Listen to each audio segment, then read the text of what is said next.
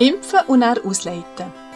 Für mich sind die beiden Wörter Impfen und Ausleiten zusammen in einem Satz komplette Reizwörter und bedürfen meiner Meinung nach nach einiger Aufklärung.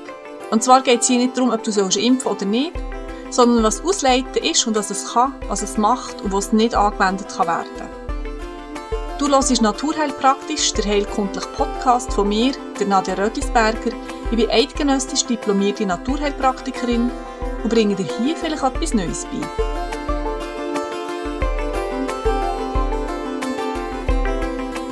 Ich bekomme häufig Anfragen von Müttern und meistens sind es Mütter, die sich mit diesem Thema auseinandersetzen, ob sie bei mir einen Termin in der Praxis haben können. Ihr Kind werde übernächste Woche geimpft und sie möchten den kleinen Körper mit Ausleitungen unterstützen. Das ist zwar gut gemeint, aber manchmal ist gut gemeint schlecht gemacht. Weil Ausleiten ist ein Ausdruck aus der Heilkunde und Impfen ist etwas Schulmedizinisches.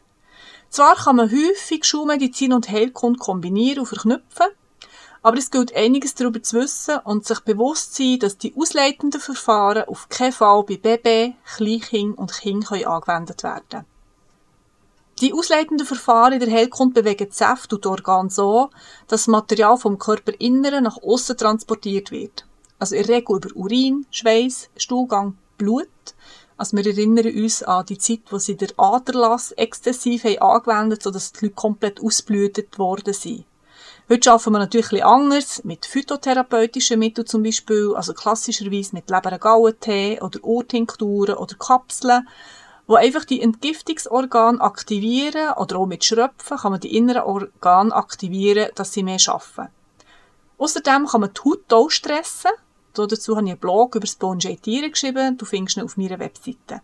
Also kurzerhand viel das meiste innerlich eingenommen, dass Leber, Nieren, Darm viel mehr müssen arbeiten um so Überflüssiges ausscheiden Und das ist für Baby, Kleinkind und Kind verboten. Das ist selbstverständlich, wenn du das hier hörst. Wir können nicht die kleinen Körper dermaßen stressen, dass sie etwas von sich weggeben.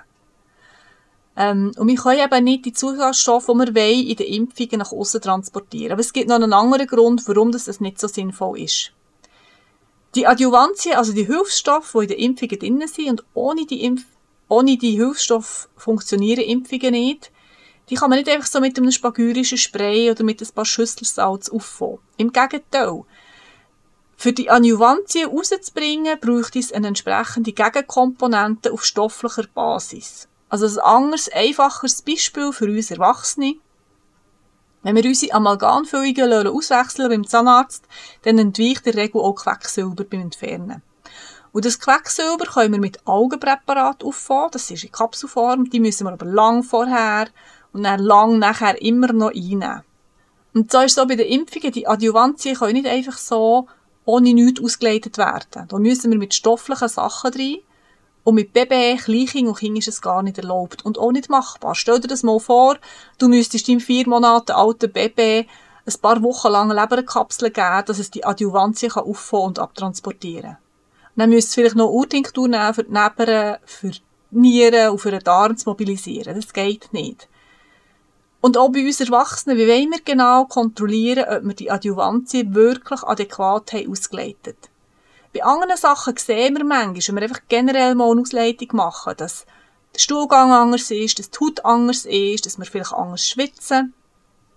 Aber wir haben nie den Beweis, dass es ein Vorher und ein Nachher gegeben dass die Adjuvantien wirklich draussen sind. Darum bin ich dort meistens ein bisschen böse und ich muss solche Anfragen ablehnen. Impfen und dann mit sanften Heilmitteln ausleiten ist, sorry, Blödsinn und ist einfach eine reine Geldmacherei. Und es tut einfach nur das Gewissen beruhigen. Aber das, was wir wetten, macht es nicht. Also wenn wir impfen, müssen wir uns mit auffälligen Nebenwirkungen umschlagen. Also wir müssen damit leben, dass es das geben könnte. Wenn wir nicht impfen, müssen wir uns mit auffälligen Erkrankungen und auffälligen Folgerscheinungen ähm, umschlagen und uns mit dem auseinandersetzen. Also natürlich behandle ich Kinder, die einen vermuteten Impfschaden haben. Aber auch hier kann ich nicht die Stoffe aus dem Körper ausleiten, sondern nur das System beruhigen und das System so adaptieren, dass es besser damit umgehen kann. Also, dass das Kind dann wieder besser schläft oder weniger ängstlich ist oder wieder eine bessere Haut hat. Aber die Adjuvantien bleiben drin, die kann man nicht rausnehmen. Darum, wenn wir uns fürs Impfen entscheiden, entscheiden wir uns auch für die Adjuvantien. Und die bleiben zum grössten Teil im Körper. Manchmal muss man Abstrich machen und sich für eine Seite entscheiden. Und das muss man gut überlegen. Aber einfach so ausleiten, das ist nicht die Lösung. Es tut mir leid, wenn ich dir in diesem Podcast vielleicht die Hoffnung habe genommen einfach zu impfen und dann auszuleiten und dann ist alles gut.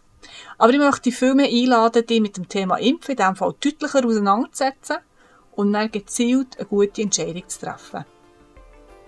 Wenn dich Kinderheilkunde generell interessiert, und das sollte sein, schau doch auf meiner Webseite unter Kinderheilkunde Online-Kurs nach, wenn das der nächste stattfindet. So wirst du sicher und unkompliziert dein Kind durch die ersten Jahre mit Krankheiten und Erkältungen begleiten und hast so ein fundiertes Wissen für die ganze Familie. Wenn du willst, hören wir uns wieder einmal bei Naturheil Praktisch, heilkundlichen Podcast. Ich schicke liebe Grüße. Du findest mich unter www.nadiarödlisberger.ch.